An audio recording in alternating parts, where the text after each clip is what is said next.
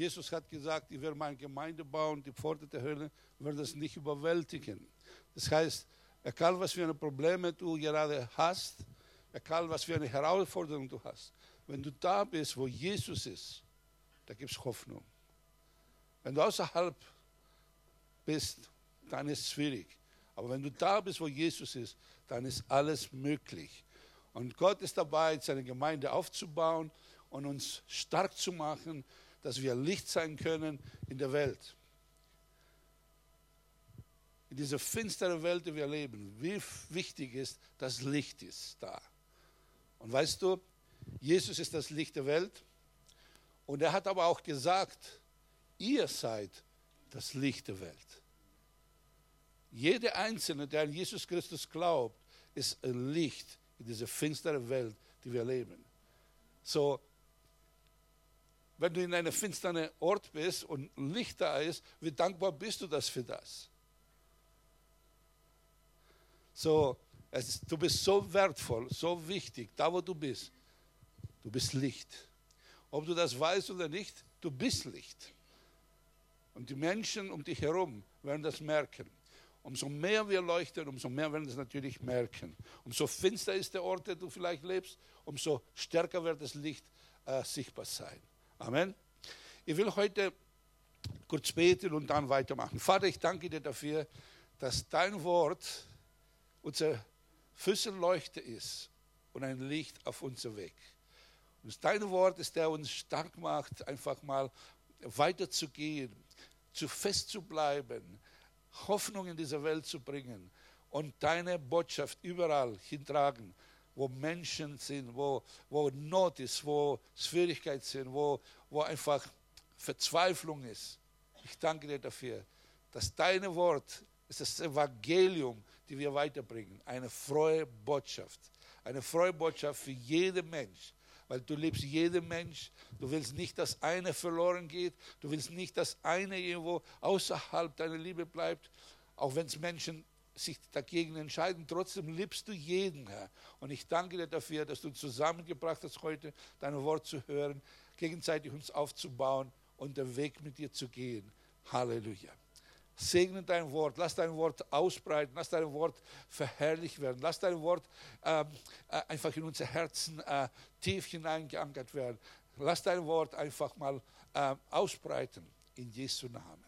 Wir danken dir dafür. Danke, Herr. Amen. Ich will ein Thema heute bringen. Ähm, wie ist es im, im Geist zu leben? Und äh, ich habe schon mal davon gesprochen ein paar Mal und heute will ich die weitermachen. Und es ist so ein wichtiges Thema, weil dieses Thema ist, Jesus will, dass so uns aufbaut, dass wir wirklich leuchten. Jetzt ist Weihnachten und überall hast du Lichter und es ist wunderschön, wenn man das sieht, gell, im dunklen Ort und dann leuchtet jeder was und äh, es ist wirklich schön. Licht ist etwas Schönes, weil einfach wir können sehen, wo wir tappen aber es ist auch Wärme, es ist angenehm und äh, ja, und Jesus will uns so aufbauen, dass wir angenehm sind für die Welt, dass die Menschen draußen, wenn auf uns Christen schauen, einfach denken, wow, das ist was Gutes da. Und wenn ich hier reinkomme und sehe meine Geschwister hier, blüht mein Herz auf, weil einfach Gott mir so viele Geschwister geschenkt hat. Schreibt dir auch vielleicht so? Wenn es nicht so ist, das wird schon. Das wird schon, Stück für Stück. Du wirst feststellen, dass du in einer Menschenmenge bist, die eigentlich niemals gedacht hat, mit denen zusammenzusitzen. Die verschiedenen Nationen, die Gott auch uns geschenkt hat. Wenn wir so rumschauen, wie viele Nationen haben, ich schätze mal, dass wir jetzt mal so, so um die 20 so äh, rankommen, wenn ich alles zusammenrechnen würde. Zwei, 20 verschiedene Nationen hier in dieser kleinen Gruppe. Das ist, was Gott macht. Im Wort Gottes sehen wir, es gibt zwei verschiedene Arten von Menschen. Die Menschen, die ohne Gott leben, die Bibel sagt, die Ungläubigen, die einfach nicht an Gott glauben. Und es gibt die Menschen, die an Gott glauben. Die, die nicht gerettet sind und die, die gerettet sind. So, die Frage ist, bei welcher bist du heute?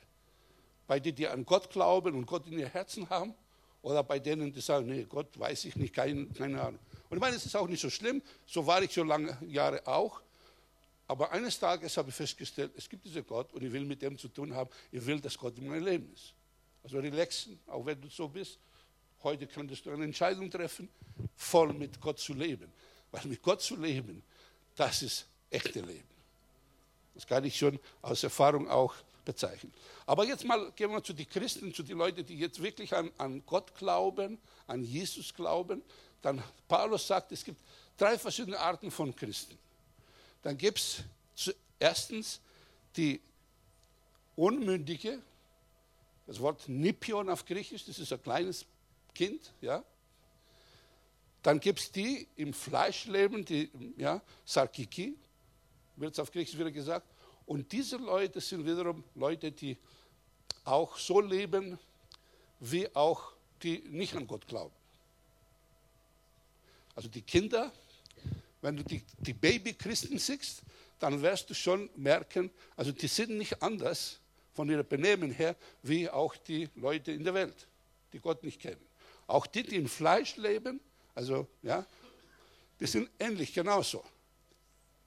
Und es gibt aber andere, eine andere Gruppe von Christen, die erwachsen geworden sind und die nennen sie Pneumatiki, Pneuma, vom Geist her, also geistlich und das sind Leute, die erwachsen geworden sind. Das heißt nicht, dass die vollkommen sind, aber das sind Leute, die wirklich leben so, wie Christus das will.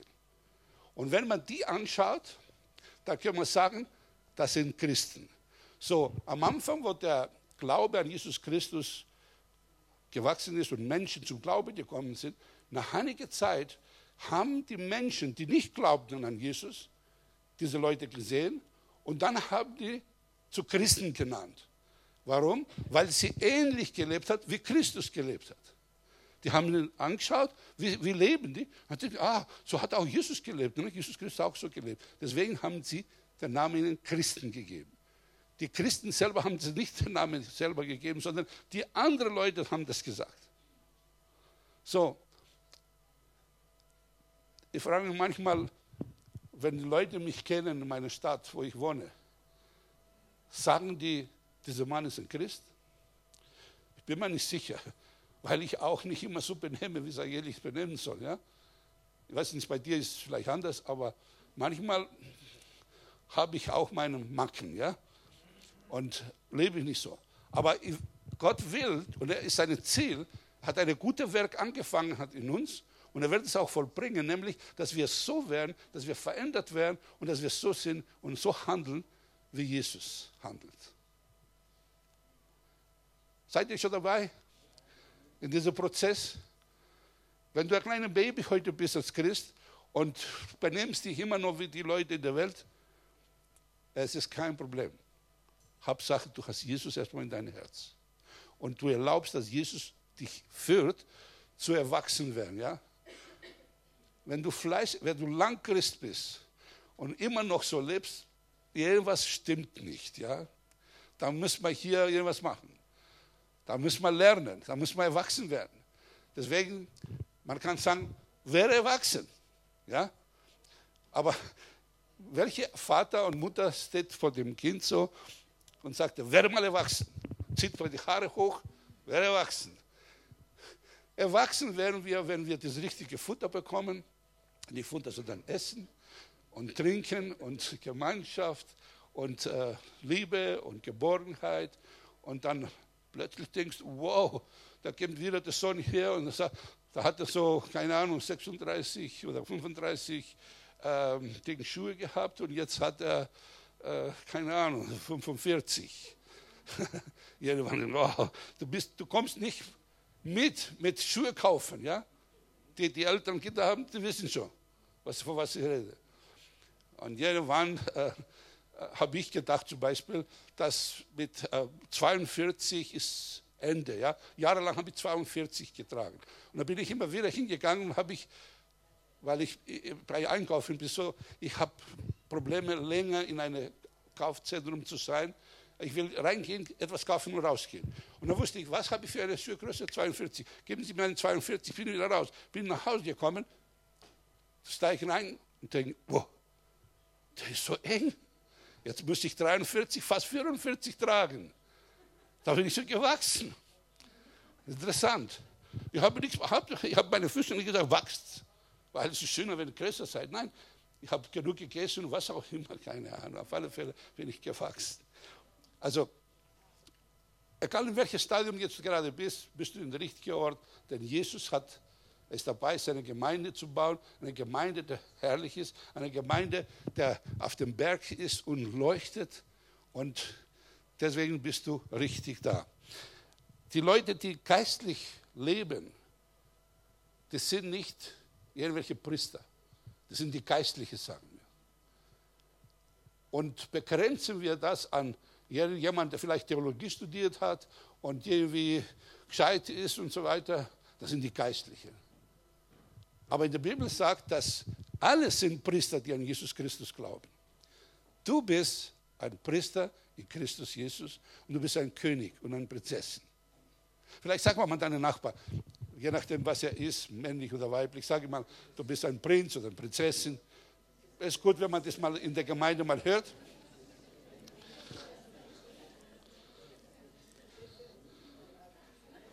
Manche haben vielleicht noch nie noch nie von ihren Eltern oder von irgendjemandem gehört, du bist meine Prinzessin oder du bist mein Prinz.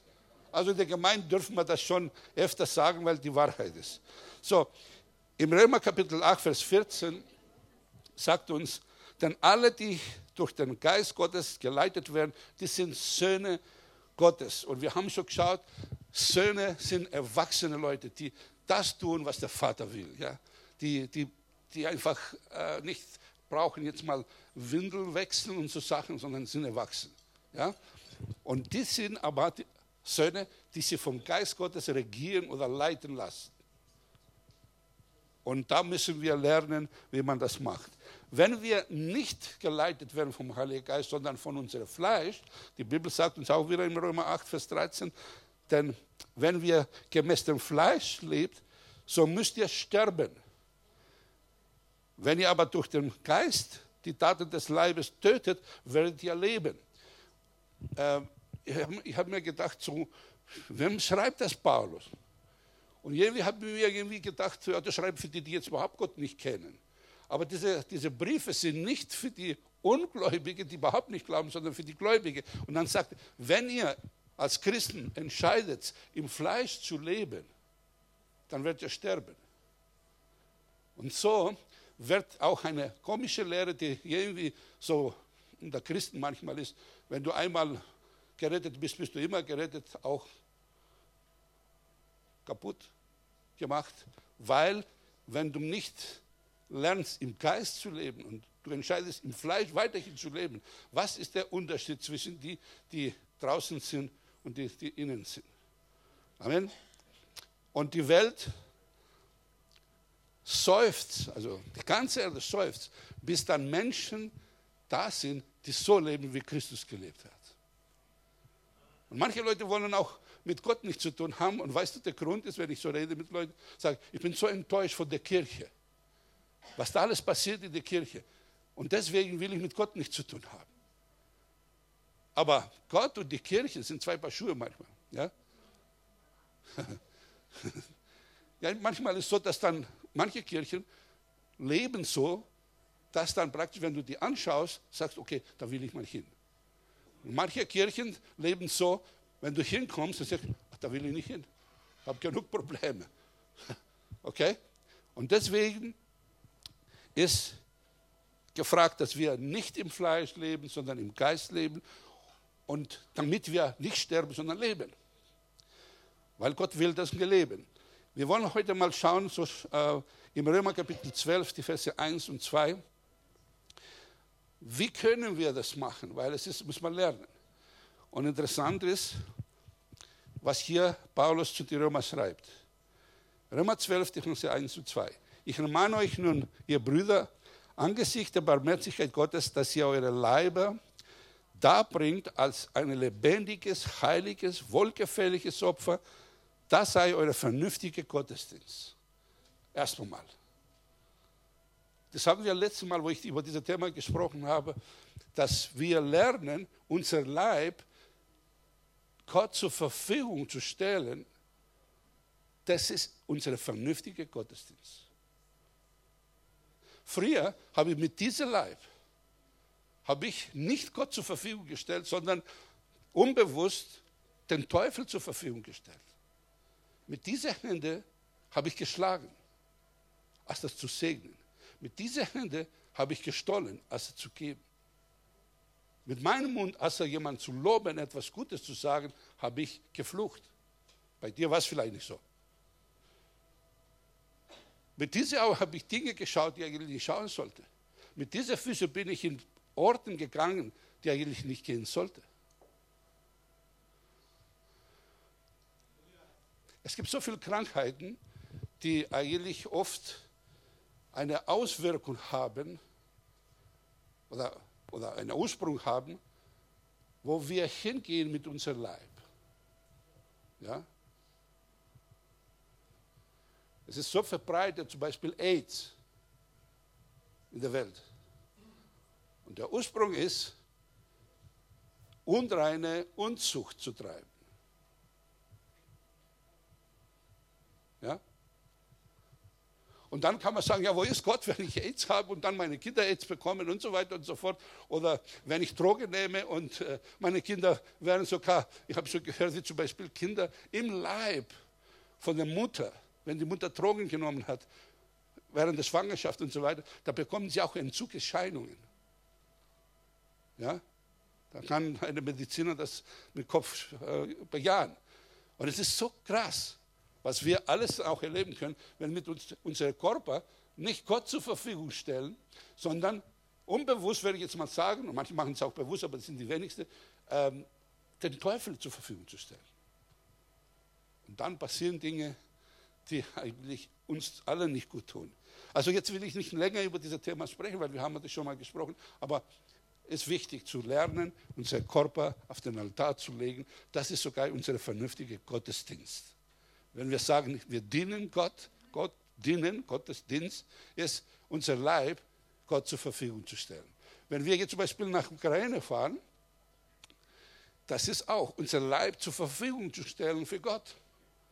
Ich meine, ehrlich gesagt, man könnte was Besseres tun jetzt Weihnachten oder nach Weihnachten und die Fahrt nach Ukraine über 1000 Kilometer hinkommen und oft ist viel Schnee und dann wartest du so viele Stunden an die Grenze manchmal und so weiter und so fort. Und dann kommst du in diese Slums und so und dann kannst, kann passieren, dass deine Schuhe verlierst im Dreck dort und so weiter. Ich meine, das ist auch kein Spaziergang. Dass man sagt, ja, ich mache das als Spaß. Aber man stellt seinen Körper zur Verfügung für Gott. Damit, wenn wir dort sind, eine Lächeln, eine Geschenk, eine äh, Handschüttel, eine Umarmung, ein gutes Wort, diese Leute zu bringen. Und das wird ihre Herzen segnen. Und Gott, der Vater im Himmel, hat auch eine große Freude daran, weil wir unseren Leib zur Verfügung gestellt haben. Gestern zum Beispiel habe ich auch meinen Leib wieder zur Verfügung gestellt, nachdem wir Männer Frühstück hatten zusammen und dann äh, gute Frühstück, ja und dann sagen, okay, jetzt bist du stark, Leib, lass uns mal jetzt mal kurz spazieren gehen und geh speziell an eine bestimmte äh, Weihnachtsbude äh, und grüß mal diese Frau. Und dann gehe ich hin und sage, hallo. Und sie, zu meiner Schande, ich weiß oft die Namen nicht, irgendwie halte ich das nie. Irgendwie. Und dann sagt sie, Kostas, wie geht's dir? Und dann sage ich, gut. Wie geht's dir? Und erzählen mir eine ganze Story, eine Drama-Geschichte, was sie jetzt die letzten Jahre erlebt haben. Und, und ihr Glaube. Weil ich habe öfter früher über Glauben mit ihr gesprochen, sagt, mein Glaube habe ich verloren. Über das, was wir erlebt haben dieses Jahr. Es ging auch um ein kleines Kind, der zuckerkrank ist, vier Jahre, und sie wissen nie wie, dann Elfen können und so weiter und so fort. Und ich durfte sie ermutigen, und wenn ich dann weggegangen, bevor ich weggegangen äh, bin, ist auch der Mann gekommen. Und interessant ist, der Mann fängt an, mir sofort zu erzählen von den Problemen, weil was das Herz voll ist, kommt vom Mund raus. So hat er mir auch das Gleiche erzählt. Obwohl er wusste nicht, dass Frau, seine Frau mir davor das erzählt hat. Und ich dürfte den Mann trösten und ermutigen, sagen, Gott wird eine Lösung geben. Dann habe ich gesagt, weißt du was, vor einem Jahr habe ich jemanden, äh, die Hochzeit gehalten, der hat auch von klein, also lange Zeit Zucker. Und jetzt hat geheiratet und kriegt sogar ein Baby. Habe ich Mut gemacht.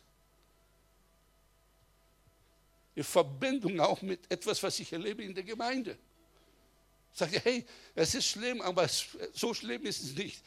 Da kann schon gut werden, das Ganze. Bleib dran an die Sache. Und dann waren beide ermutigt.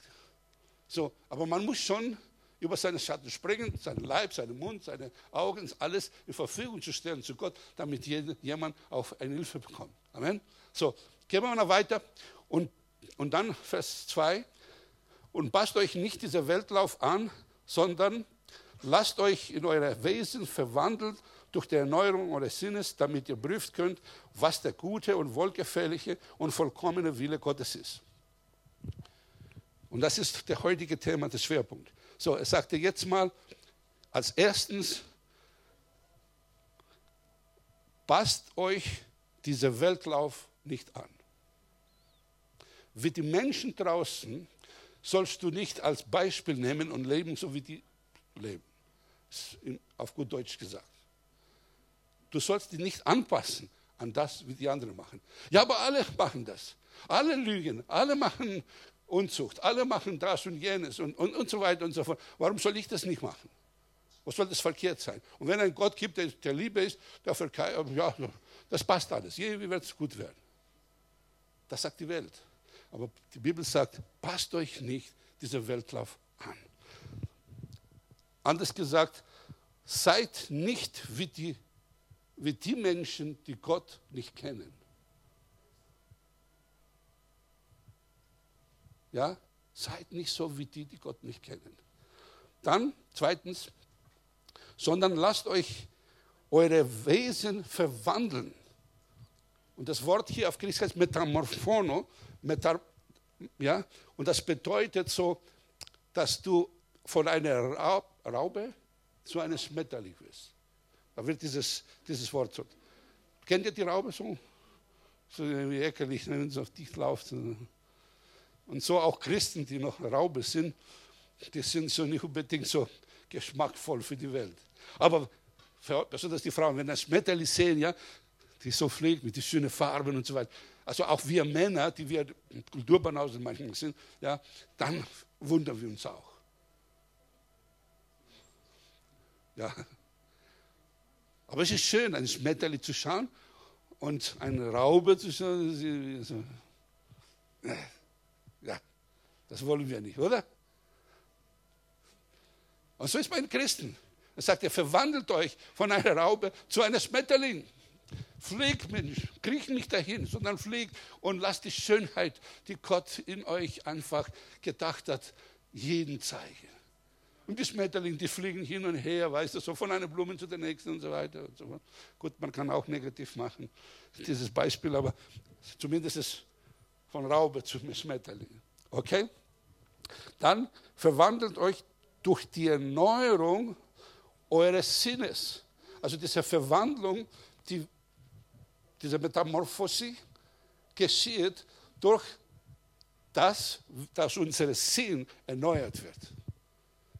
Das Wort Nuss, Nussknacker. Wenn du, wenn du, wenn du schon wissen willst, was da gemeint hat, denk an Nussknacker, dann weißt du ein bisschen Griechisch. Ja? Nussknacker. Knacker ist auf Deutsch, Nuss ist Griechisch. Nussknacker. Die Erneuerung eures Nuss, das hat mit unserem Verstand zu tun, das hat mit unserem Willen zu tun, mit unserem Denken zu tun. Erneuert eure Denken, kann man sagen, ja, auf Deutsch. Erneuert eure Denken. Du hast gedacht, so bis jetzt, und jetzt fangst du auch so zu denken. Okay? Aber von, von heute auf morgen geschieht natürlich das nicht. Deswegen ist es ganz wichtig, dass wir da drin stark arbeiten. Lass uns mal kurz mal erzählen. Dieses Verstand oder der Wille und, der, und das Denken ist eigentlich der Bereich des Seele. Der Mensch ist Geist und es wird vollkommen neu durch die neue Geburt. Siehe, alle, die in Christus Jesus sind, sind eine neue Kreatur das Alte ist vergangen, alles ist neu geworden. Der Geist wird neu und er ist mit Gott in Verbindung. Die Seele aber ist noch die gleiche. Und deswegen muss die Seele erneuert werden. Und was ist die Seele? Ich würde sagen, die Seele ist so ein Computer, der gespeichert hat alle möglichen Erfahrungen bis heute, sagen wir es jetzt mal. Die können gut gewesen sein, können aber schlecht sein.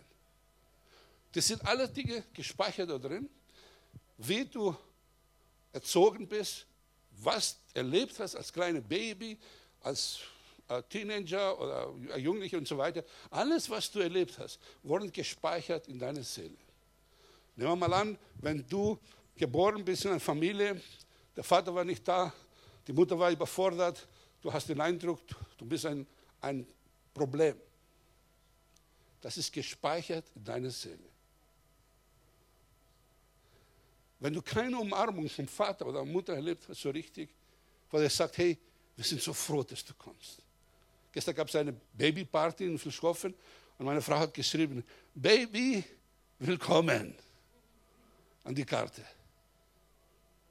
Wenn ich zurückdenke, wo ich geboren bin, bevor ich geboren bin, im Bauch meiner Mutter, wurde verflucht zu sterben. Und von einer Person, der von der eigenen Familie war. Und wo ich zur Welt kam, war ich am, wirklich am Sterben. Wie ich, wie so verflucht wurde. Ich wurde nicht willkommen. Und das wenn du erlebst, da wird gespeichert in deiner Seele, du bist nicht willkommen. Keiner mag dich. Und das kann so lange in deinem Leben sein, bis eines Tages diese Veränderung passiert, nämlich diese, der Fabian könnte es besser mal sagen mit dem Computer oder der Stefan und so. Wie, wie machen wir das jetzt mal, wenn wir die alten Sachen raus mit Stefan und die neue reintun? Konfitur. Konformatieren, ah, weißt du, irgendwo habe ich schon mal gehört. so, also du nimmst diese, diese Sache raus und tust was Neues rein, was Gutes, ja. Wenn du Ablehnung drin hast in deiner Seele, und es kann so tief legen, dass du selber das nicht wahrnimmst, aber du reagierst auch ganz komisch. Du ziehst dich zurück, obwohl du eigentlich so Prinz und Prinzessin bist. Du freust das Leben nicht. Egal, was du erlebst, dein Mann, deine Frau, deine Hunde, alle dich lieben und alle versuchen dir, du sagst, keiner mag mich. Sagt dir deine Seele drin, keiner mag mich. Das ist gespeichert etwas Falsches. Wenn du missbraucht worden bist, es gibt noch größere Dinge, Missbrauch, sexueller Missbrauch, seelischer Missbrauch, körperlicher Missbrauch.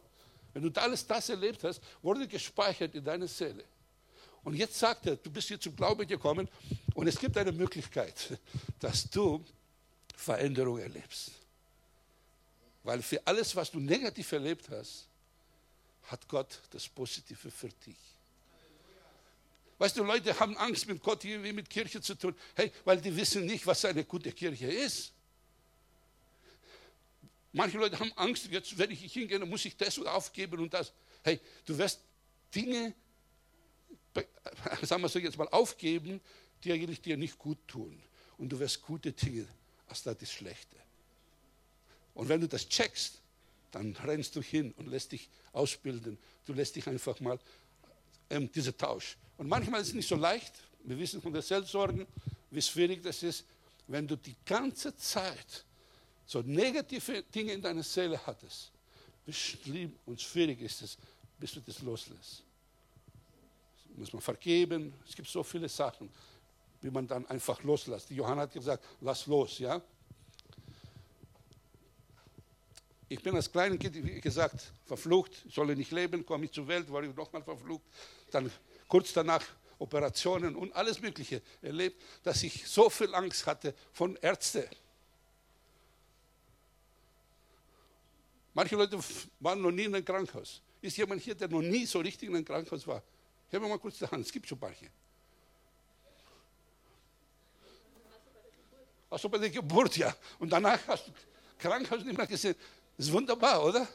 Und wenn du vielleicht einmal warst, ist es auch nicht so schlimm, aber ich habe innerhalb von der ersten drei Jahren so viel Krankenhaus gehabt und so viele Krankenschwestern und, und, und kranke Brüder und kranke äh, Ärzte für mich erlebt, ja. So habe ich sie erkannt.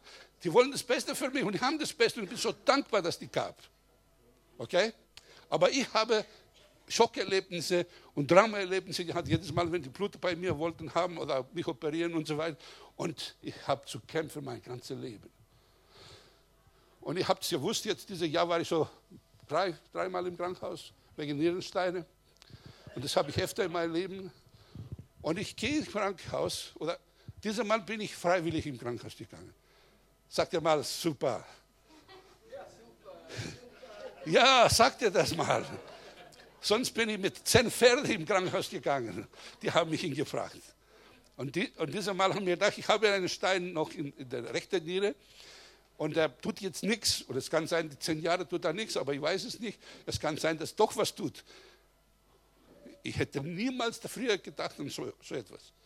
Aber da, weil der Herr etwas in mir gemacht hat, hat mich Freiheit gegeben, zu sagen, ich gehe doch im Krankenhaus. Und dann habe ich zwischendrin gezweifelt, Herr, soll ich das machen, soll ich das nicht machen? Was denkst du dazu? Und bla bla.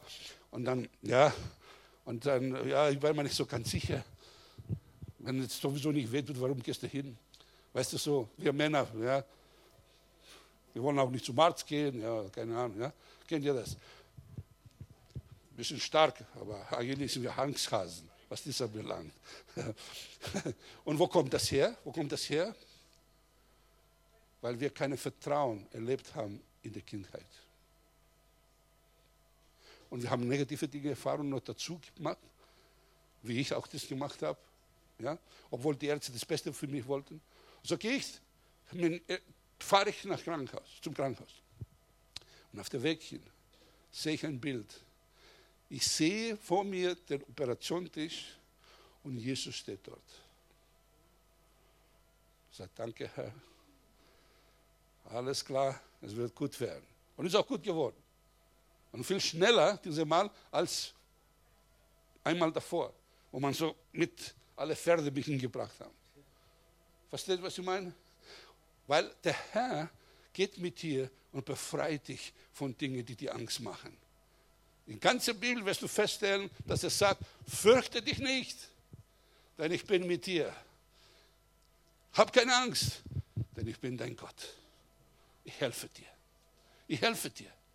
Ich helfe dir. Mein, bei dir ist vielleicht nicht so, hast du andere Dinge, die du umändern musst, ja, in deinem Leben. Aber nur damit wir verstehen, was da drin in dieser Seele ist, das ist eigentlich ein Seminar von Wochen, wenn man das alles machen muss. Lass uns mal schauen jetzt, wie kann ich wirklich diese Veränderung, wie kann ich das praktisch machen?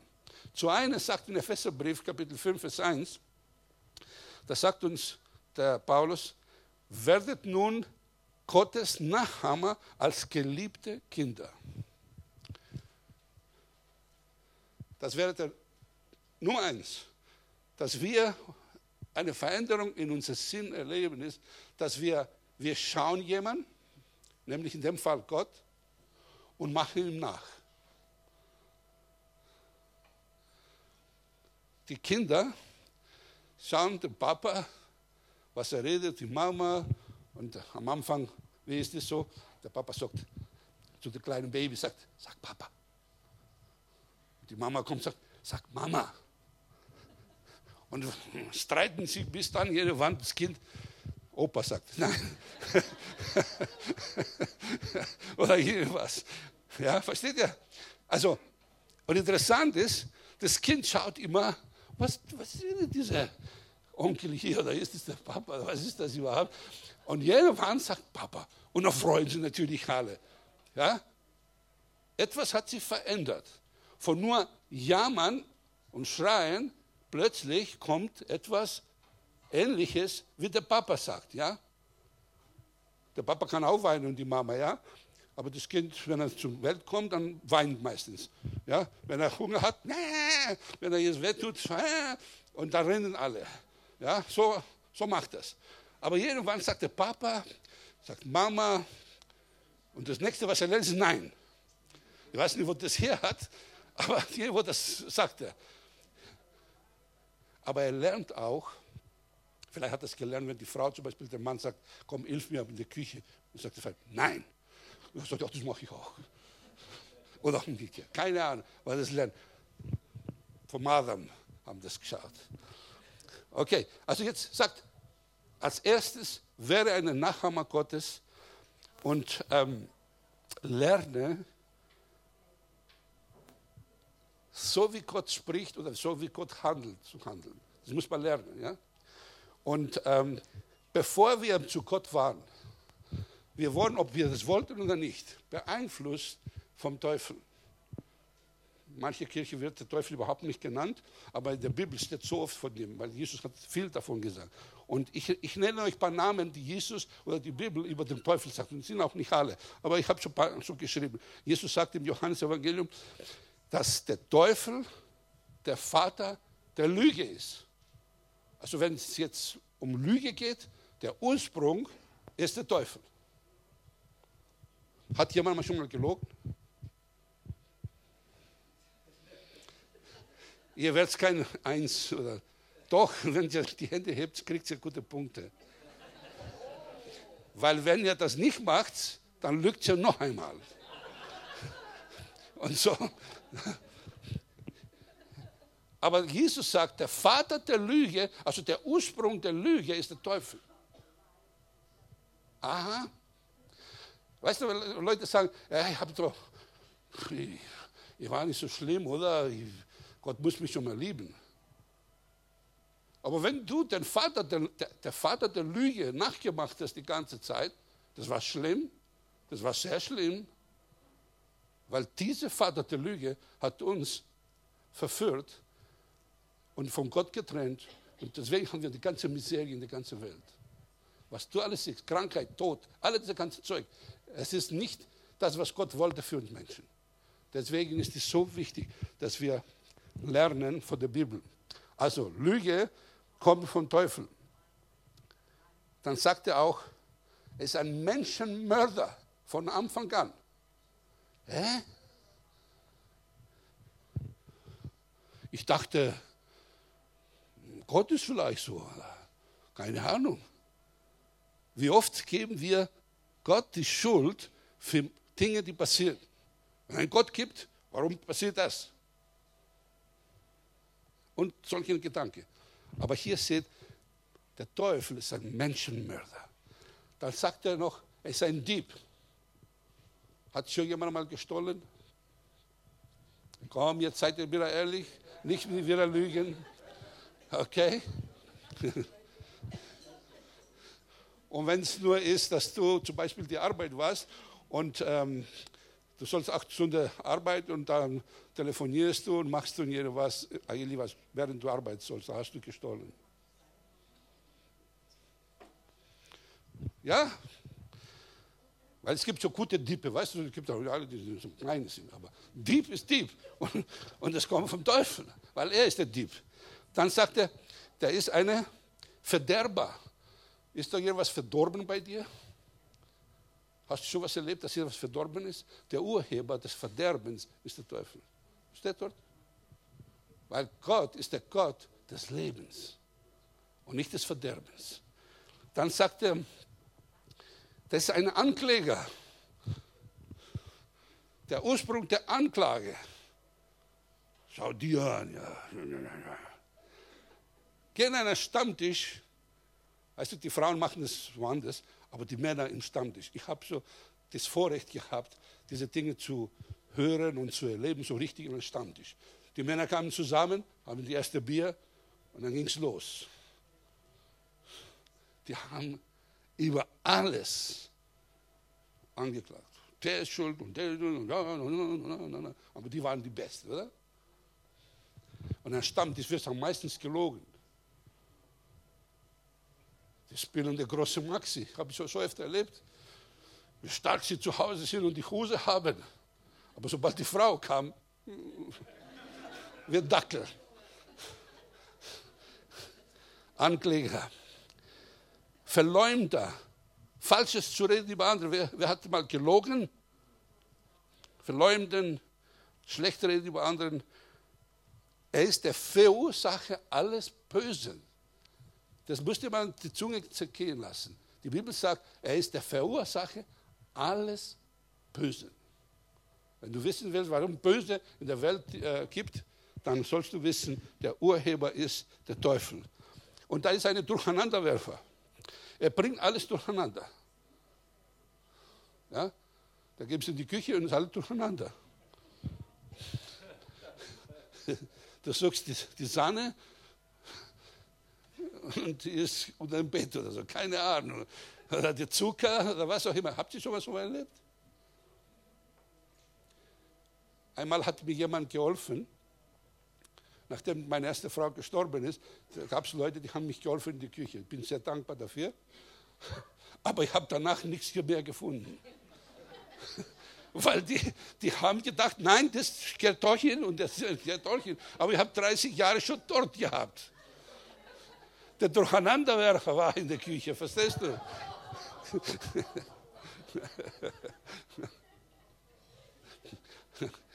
Ja, ist, man muss ein bisschen Spaß in die Kirche haben, sonst ist es so traurig alles. Nochmal, äh, gehen wir weiter. Gott hat dem Joshua etwas gesagt, was ich dir mitgeben will heute. Das wird uns wirklich helfen, um unseren Sinn zu verändern. Joshua 1, Vers 8. Dann sagte Gott zu Joshua, lass dieses Buch des Gesetzes nicht von deinem Mund weichen, sondern forsche darin Tag und Nacht. In einer anderen Übersetzung von der Eberfelder steht, dieses Buch des Gesetzes soll dich von deinem Mund, ähm, soll nicht von deinem Mund weichen und du sollst Tag und Nacht darüber nachsinnen. Das Wort nachsinnen, also das Buch des Gesetzes, ist das, dieses schöne Buch, Bibel. Ja? Lass es nicht von deinem Mund weichen. So, wie soll das sein? Er sagte, du sollst Tag und Nacht nachsinnen über dieses Gesetz. Und das soll in deinem Mund sein. Und dann habe ich schon mal geschaut, was das bedeutet, so nachsinnen. Das Wort von Hebräisch heißt Hakach, irgendwie so. Und das heißt Guren, was auch immer das bedeutet, Knuren, hast du schon mal gehört? Seufzen habe ich auch mal gehört. Murmel, das habe ich öfter gehört. Nachdenken, Hersagen, Sprechen, Sinnen, Planen. Wow. Nehmen wir mal diese Murmeln. Kennt ihr das? Wie oft haben wir gemurmelt? Der Chef ist dann kann ich schon mal im Wand klatschen. Und dann, ja, der hat das jetzt gekommen, hat mir mehr dies gegeben, oder die Frau, die Kinder, auch die Hunde die Katzen, alles. Man murmelt die ganze Zeit negative Dinge durch seinen Mund. Ja? Jetzt, jetzt sagt aber Gott zu Joshua, dieses Buch hier, das sollst du den ganzen Tag, Tag und Nacht murmeln, nachdenken, aussprechen. Das sollst du machen. Was sollen wir machen? Nachdenken, aussprechen, wiederholen, murmeln, das gefällt mir. Das gefällt mir. Weißt du, weil wenn ich so irgendwas mache in der Küche oder irgendwo, da kann ich murmeln. Äh, da kann ich sagen, ah, meine Frau nervt mich heute. Zwiebel schneiden, Finger weg oder so, weißt du, oder was auch immer. Und die versteht mich nicht. Und, äh, und die Schwiegermutter, die ist auch böse zu mir. Keine Murmeln da, weißt du, so, so in mir so ein bisschen. Ja? Aber ich könnte auch was anderes machen. Und sage, danke Gott für meine Frau. Das ist so ein großes Geschenk für mich. Ja? Oh, ich bin so dankbar dafür. Die schaut so schön aus. Die schönste Frau der ganzen Welt. Herr Gott, hast du so gut gemeint mit mir, dass du mir so eine Frau zur Seite gestellt hast. Murmelt die ganze Zeit gute Dinge über meine Frau. Wenn ich das machen würde, glaub's mir, dann werde ich schlecht etwas Falsches machen.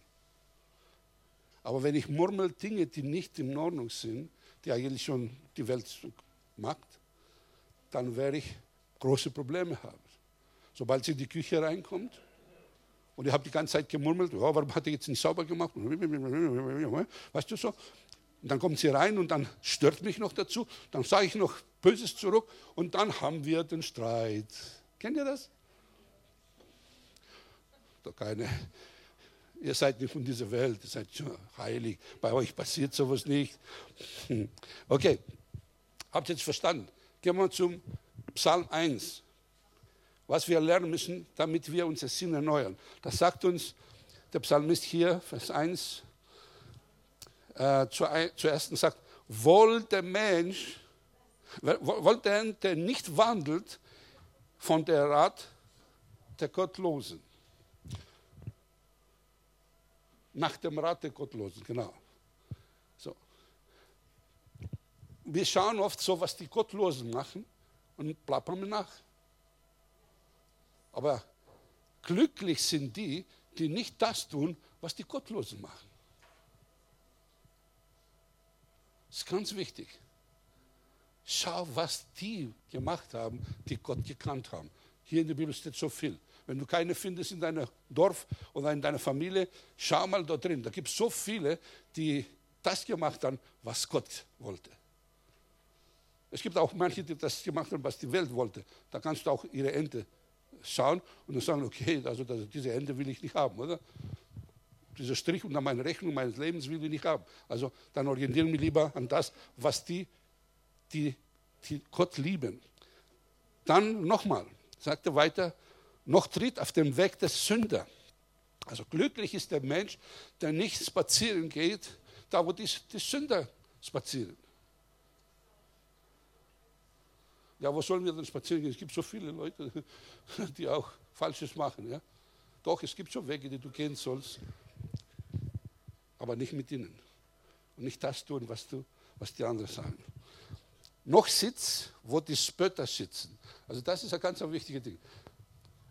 Weißt du, du kannst das Wort Gottes lernen, du kannst von manchen Dingen frei werden, aber wenn du dann mit falschen Leuten auf eine Ding ziehst, die werden dich beeinflussen, glaubt man das. Die werden dich beeinflussen, das Schlechte zu machen. Ich kann mich noch erinnern, ich war ein Mann, der viel geflucht hat, bevor ich Jesus gekannt habe. Habe so geflucht, so schlimm. Und dann komme ich zum Glauben und erst dann, nach einem Jahr, kam ich wieder in Griechenland beim Stammtisch, wenn man so sagt, so in Café Und dann sprachen meine Freunde, die ich so kannte von früher, und jedes dritte Wort oder zweite Wort ist ein Fluch. Und irgendwann wollte ich auch was sagen. Und dann aus Gewohnheit von früher sage ich ein Wort und der nächste Wort war ein Fluch. Dann habe ich nicht ausgesprochen, habe festgestellt, dass ich eigentlich die ganze Zeit nicht fluche. Und dann muss ich, oh, stopp. Und ich bin so Gott dankbar, dass er mich äh, nicht nach Griechenland geschickt hat, zu predigen, sondern er sagt, du bleibst in Deutschland. Und hier fluchen die Leute so, nicht so schlimm wie in Griechenland. Und, und vieles habe ich damals auch nicht verstanden, wenn die geflucht haben. So habe ich auch das nicht gelernt so. Und ich bin schon wirklich da gut drauf, was das anbelangt. Ja? Nicht da sitzen, wo die Spotter sitzen. Dann sagt er, sondern, jetzt kommt es nochmal, sondern sein Lust hat an der Gesetz des Herrn und über dem, um seine Gesetze nachsinnt Tag und Nacht. Also, vor was hast du Lust? Weißt du, manchmal so sehen wir ja, ich habe das selber auch gemacht, hey, lese in die Bibel, das ist gut, oder irgendwie, keine Ahnung, kam vielleicht auch so eine treue Botschaft, wenn du nicht liest, keine Ahnung. Also, aber hier sagt, hab dann Lust an dem Gesetz. Wann hast du das letzte Mal die Bibel mit Lust gelesen? Heute? Super. Ich habe dir zu meiner Gewohnheit gemacht, jeden Tag in der Früh, da kann schneien, da kann was auch immer, weißt du, wenn du etwas gewohnt bist, das machst du einfach mal. Ob du Lust hast oder nicht Lust hast. Und meistens hast du Lust, weil wenn du drin lässt und, und das Wort Gott sagt zu dir, wenn du Ablehnung gelebt hast von Vater und Mutter, ja? Und, und dann kommst du in eine Bibelstelle in einem Psalm und sagt, Gott sagt, und wenn Vater und Mutter dich verlassen, ich nehme dich auf. Dann kriegst du schon Lust weiterzulesen. Ja? Oder wenn du in Angst bist, Ängste hast und dann lest du, Psalm 43 sagt, ja, ja, wenn du denkst, keiner kennt mich, dann sagt er, Ich bin dein Gott, ich habe dich bei deinem Namen gerufen, hab keine Angst. Sagt dort. Wenn du das liest, wow, dann sagst du, ah, habe Lust. Meine erste Frau hat gesagt, der Hunger, also der Appetit kommt beim Essen. Manche sagen, ich habe keinen Appetit. Fang an zu essen, dann kriegst du Appetit. Es ist was, was dran an der Sache. Wenn man nie da drin probiert, manche Leute sagen, ja, das weiß ich nicht, kenne ich nicht, nein, esse ich nicht. Ja, auch die Bibel ist so. Es gibt Leute, die haben hunderte von Romane gelesen in dieser Dicke, ja, auch Christen, aber die Bibel haben die nicht einmal gelesen. Und ich kann dir sagen, warum, weil der Teufel will nicht, dass du das tust. Weil wenn du das tust, dann hat er ein Problem. Dann hat er ein Problem, weil dann hast du etwas in dir, wo du murmeln kannst, wo du stark werden kannst, wo du verändert werden kannst.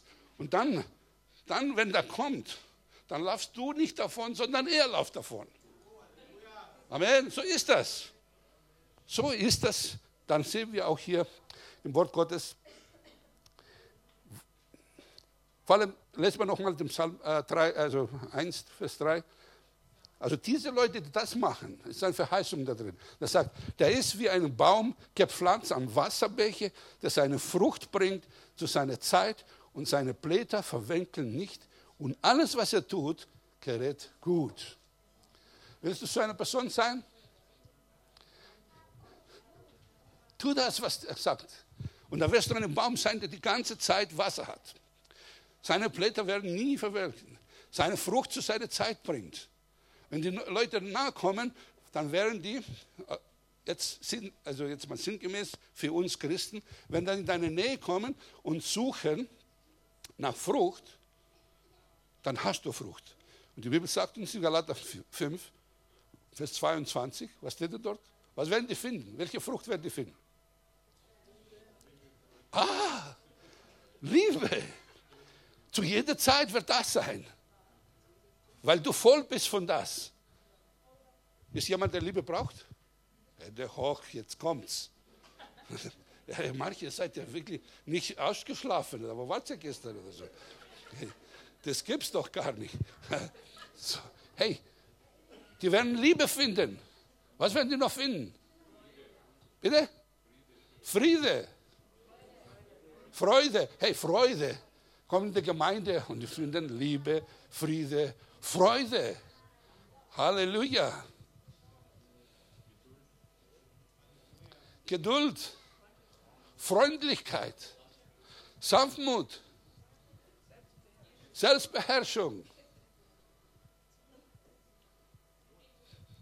Demut. Das haben wir gesagt. Und das letzte, Treue. Wir leben in einer treulose Welt. Aber wenn du so eine bist, dann werden bei dir auch Treue finden. Liebe, Freude, nicht Eierkuchen, sondern das, was wir weiter gesagt haben. Okay? Und jetzt kommt. Oft ist es so, dass wir nicht wissen, wie wir uns verhalten sollen. Und wir wissen nicht, was in unserer Seele ist. Ja? Und was, warum wir so reagieren und alles das. Das ist so eine komplexe Sache. Die Seele ist so ein komplexer Organismus. Und wir wissen oft nicht, warum ich so reagiere oder warum du so reagierst und warum hast du jetzt grandig zurückgeschlagen und so weiter. Du hast ein Wort. Und du denkst nicht. Und du wirst aggressiv, weil dieses Wort verbindest du mit etwas, was du schon mal erlebt hast, ja, oder eine Lautstärke oder irgendwas.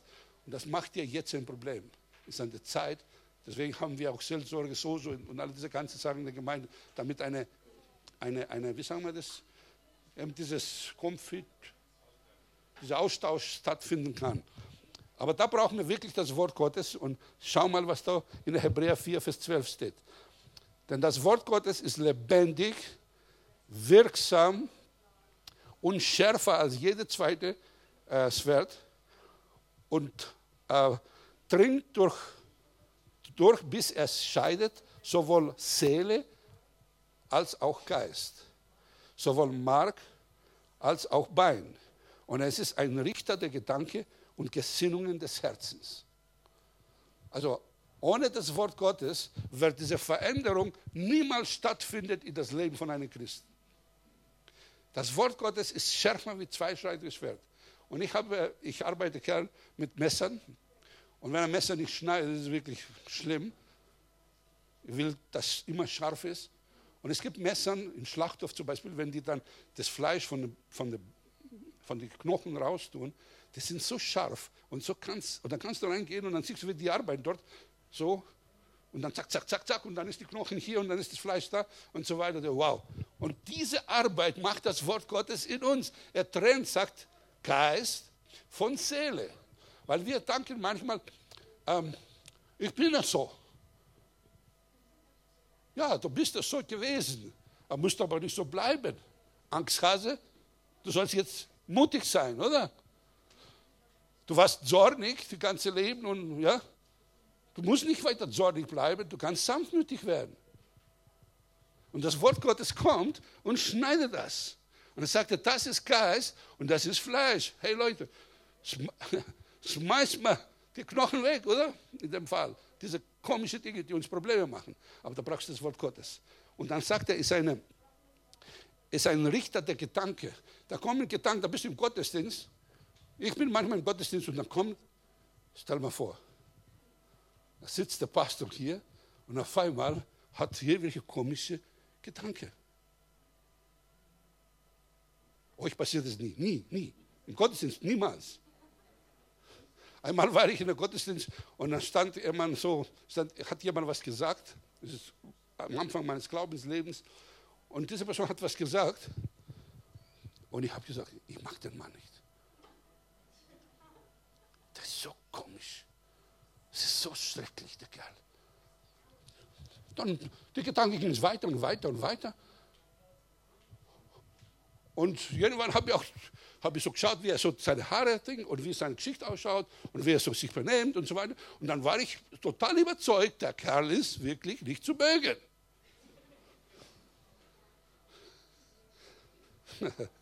Euch passiert das nicht. Und dann sagt er, der Heilige Geist sagte zu mir, so innerlich höre ich eine Stimme, das Wort Gottes nämlich, und sagte, Kostas, das ist mein Sohn. Hä? Der? Nein, niemals. Also ich kenne mich aus, ich weiß, wie die Leute sind. Was war so ein Tipp? So wie ich. Und zwei zusammen in einen Raum passen nicht. Verstehst du? Du hast meistens Probleme mit Leuten, die genau sind wie du. Merk das. So, dann musste ich sagen, okay Gott, ähm, und was soll ich jetzt machen? Ja, lernen wir bei Papa, ja. Entschuldigung. Halleluja. Entschuldigung, Herr. Wisst ihr, mit diesem Mann inzwischen, danach habe ich in ein Doppelbett geschlafen, nicht weil wir schwul waren, ja sondern weil wir waren unterwegs, weil wir haben das Evangelium zusammen verkündigt in verschiedenen Ländern und wenn wir da kamen und die haben kein Bett für uns irgendwie, dann müssen wir auch in eine kleine Couch schlafen zusammen und alle möglichen Dinge. Und ich habe geschnarcht und dann stand der dort die ganze Nacht und hat gebetet für mich und alles Mögliche, um die Dämonen ausgetrieben. Und der Früher sagt, ich töte dich. Ich habe die ganze Nacht nicht geschlafen, weil ich so stark geschnarcht habe. Verstehst du? So ist Gott lustig, hey. Er kann machen Sachen, die, die du überhaupt nie, niemals vorstellen könntest. Das Wort Gottes macht das. Er schneidet das. Und er dürfte ihn lieben, dürfte ein Freund mit ihm sein. Ja? Das ist genau das Gegenteil, was diese blöde Gedanken in mir hochkamen. Halleluja. Der Gott ist gut. Das Wort Gottes ist gut. Und er kann uns wirklich so, segnen. Ich gehe weiter schnell. Mit dem Wort Gottes kannst du den Teufel, der dir so ein Blödsinn an, einredet, widerstehen. Manche Leute wollen mit dem Teufel nichts zu tun haben. Sagt ja, aber der Teufel mit dir. Der Teufel will viel mit dir. Nicht, weil dich liebt, sondern er dich zerstören will, deine Familie zerstören will, deine Ehe zerstören will, deine Gemeinde zerstören will, dein Land zerstören will. Er will viel mit dir. Und jetzt kommt's. Er wollte viel mit Jesus auch. Und schaut mal, Jesus, wir müssen auf Jesus schauen, weißt Nicht, was Sie jetzt gerade nur plapper, sondern was Jesus hier sagt. Jesus wurde durch den Geist Gottes, nachdem er erfüllt wurde, mit dem Heil, er war voll Heiliger Geist, sagt uns im Lukas 4, Vers 1, da sagt er hier, ähm, Jesus aber voll Heiliger Geistes kehrte von Jordan zurück und wurde der, vom Geist in der Wüste geführt. Und wir wissen, dass in der Wüste wurde vom Teufel versucht. Dreimal. Ganz gemein. Und was hat der Jesus gemacht? Er hat nicht gesagt, Papa, komm her, der Teufel will schon von mir. Pastor, komm, hilf mir. Ja? Der Pastor muss jetzt beten für mich, weil der Teufel redet hier was. Manche am Anfang machen es, wenn du ein kleines Baby bist, machen wir schon. Aber irgendwann, wenn du erwachsen bist, dann ist es wichtig, dass du jetzt das machst, was Jesus gemacht hat. Dreimal. Egal, was der Teufel gesagt hat. Jesus hat gesagt, nicht irgendwie, keine Ahnung, das stimmt nicht, du diskutierst mit Teufel nicht. Du brauchst mit Teufel nicht diskutieren. Du musst den Teufel einfach zurückschlagen mit dem Wort Gottes. Er kommt mit einer Lüge, er kommt mit einer Verführung und du sagst, es steht geschrieben. Weiche von mir, Teufel, denn der Mensch lebt nicht vom Brot allein, sondern von jedem Wort, das aus der Munde Gottes kommt. Bang. Hast du schon mal gesehen, wie manche Boxer dann nach so einem gekriegt haben, wie die dann wackeln und zu Boden gehen? Bei zweitem Mal will ihn verführen. Es wird geschrieben, du sollst den Herrn, dein Gott, nicht versuchen, Teufel. Hm. Eins, zwei, drei, vier, bei sechs steht er auf, ja. Und er nimmt seine ganzen Kräfte wieder und will den, den Jesus nochmal äh, einfach verführen. Und Jesus sagt, hinter mir Teufel, denn es steht geschrieben, du sollst den Herrn, dein Gott, allein dienen, mit ganzem Herzen. Ihm allein Ehre geben. Bang! Der Richter sagt, eins, zwei, drei, acht, neun, aus. Und es steht geschrieben dort, nachdem das passiert ist, Engel kamen und dienten Jesus. Ich kann, ich, ich kann mir das vorstellen. Weißt du, ich, ich war früher so ein Boxnarr, ja, und manchmal schaue ich jetzt noch. Übrigens, der, der neue Weltmeister ist Joshua wieder. Hatte von dieser etwas leiblichen wie ich schon mal vor ein paar Monaten wurde geschlagen, aber habe jetzt gesehen, dann hat er zwar ihm nicht ganz so geschlagen, aber mit Punkten schon gewonnen. Und jetzt ist wieder Joshua. Ja? Und äh, was wollte er eigentlich sagen jetzt? Amen? Nein, nein, nein, nein, nein. Noch nicht. Noch nicht. Das ist, das ist noch nicht vorbei. Genau, das wollte ich sagen jetzt mal. Wenn jetzt eine, ein, ein, ein Boxer gewinnt, ja, dann springen rein seine Coach, Coachuge oder was, mehrere, und was machen? Dann heben den hoch und sagen, I Sieger, ich bin der Sieger. Und der andere sitzt dort, äh, wird dann irgendwie, in dem Fall, der Teufel müsste wirklich schon im Krankenhaus so Gehirnerschütterungen und alles erleben. Also, ja. Und dann sagt er das Wort Gottes, dass die Engel ihm gedient haben. Da haben die ihn genauso. Der Vater im Himmel hat geklatscht und gesagt, wow, super, Kau, hast den Kau geschlagen. Die haben mich hochgehoben und gestärkt.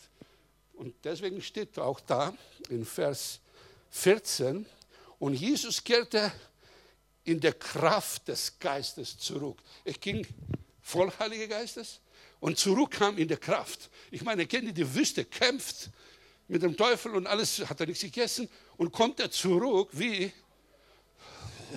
Mama, mach mir was zum Essen. Nein, er kam zurück in der Kraft des Heiligen Geistes.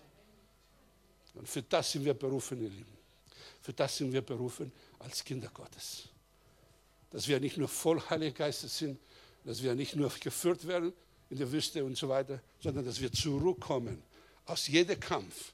Nicht geschwächt, nicht kaputt, sondern als Männer und Frauen, die schon den Sieg tragen wie Johanna heute gesagt hat, hat sie sagte, ich vermag alles mit dem, der mich mächtig macht, Christus.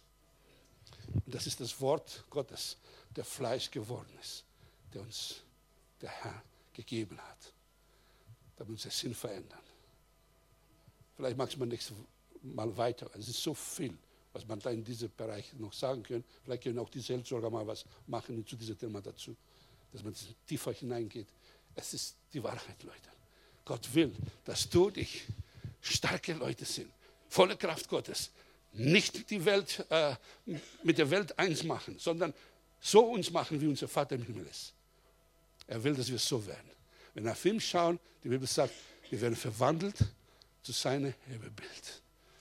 Schau nicht deine Probleme, schau nicht deine Schwierigkeiten, schau nicht das, was alles deine Seele sagt, schau, was das Wort Gottes sagt. Und das wird Stück für Stück die zum Sieg bringen.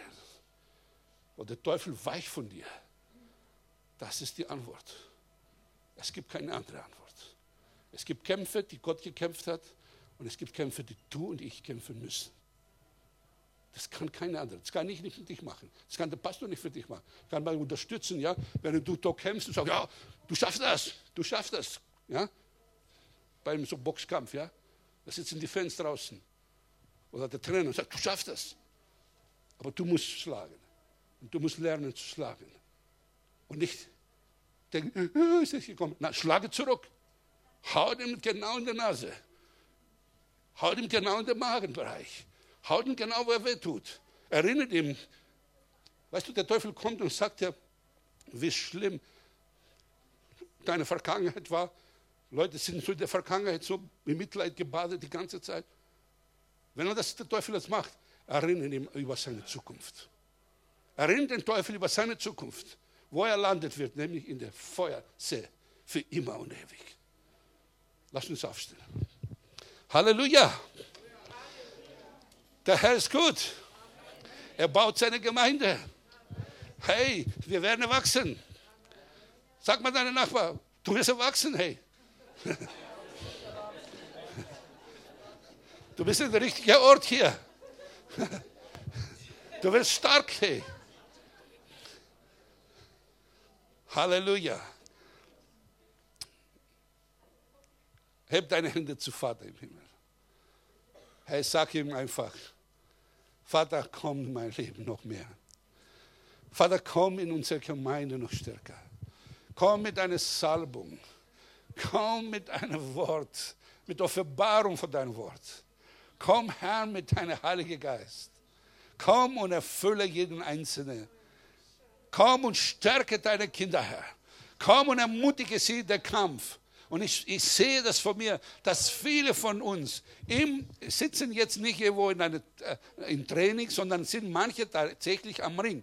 Es gibt Trainingszeiten für einen Boxer, die irgendwo draußen verschiedene Dinge tun. Aber es kommt der Moment, wo der Boxer in Ring sein muss. Und ich sehe, dass manche in dieser Ring drin sind. Und du schaust irgendwie rum und denkst, oh, wo ist das Ding, dass ich runtergehe und dann weglaufe? Lauf nicht weg. Gott glaubt an dir.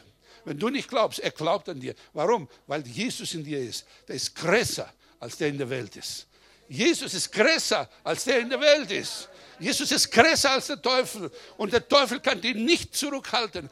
Du wirst Sieg haben in deinem Leben, weil Jesus der Sieger ist. Vertraue auf Jesus.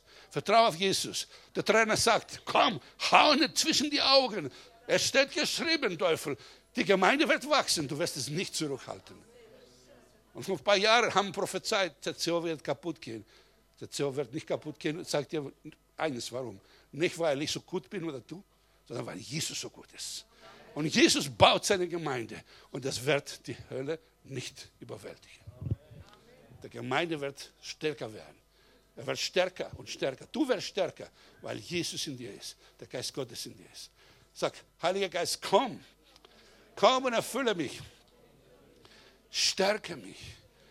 Öffne meine Augen, zu sehen, dass mehr sind die für uns sind, als die gegen uns sind. Lass uns, Heiliger Geist, sehen, wie Jesus in dieser Baustelle Gemeinde arbeitet. Der, seine Gemeinde baut und der Teufel kann sie nicht überwältigen.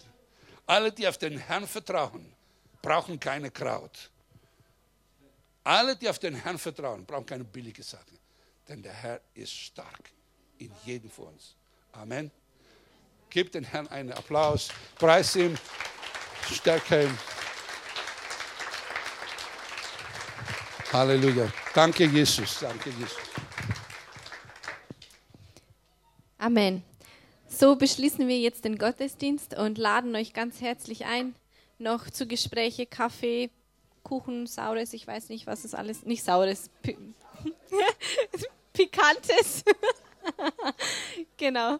Ähm, ansonsten wünschen wir euch eine gesegnete Woche. Nächste Woche werden wir einen Weihnachtsgottesdienst haben mit besonderen Sachen.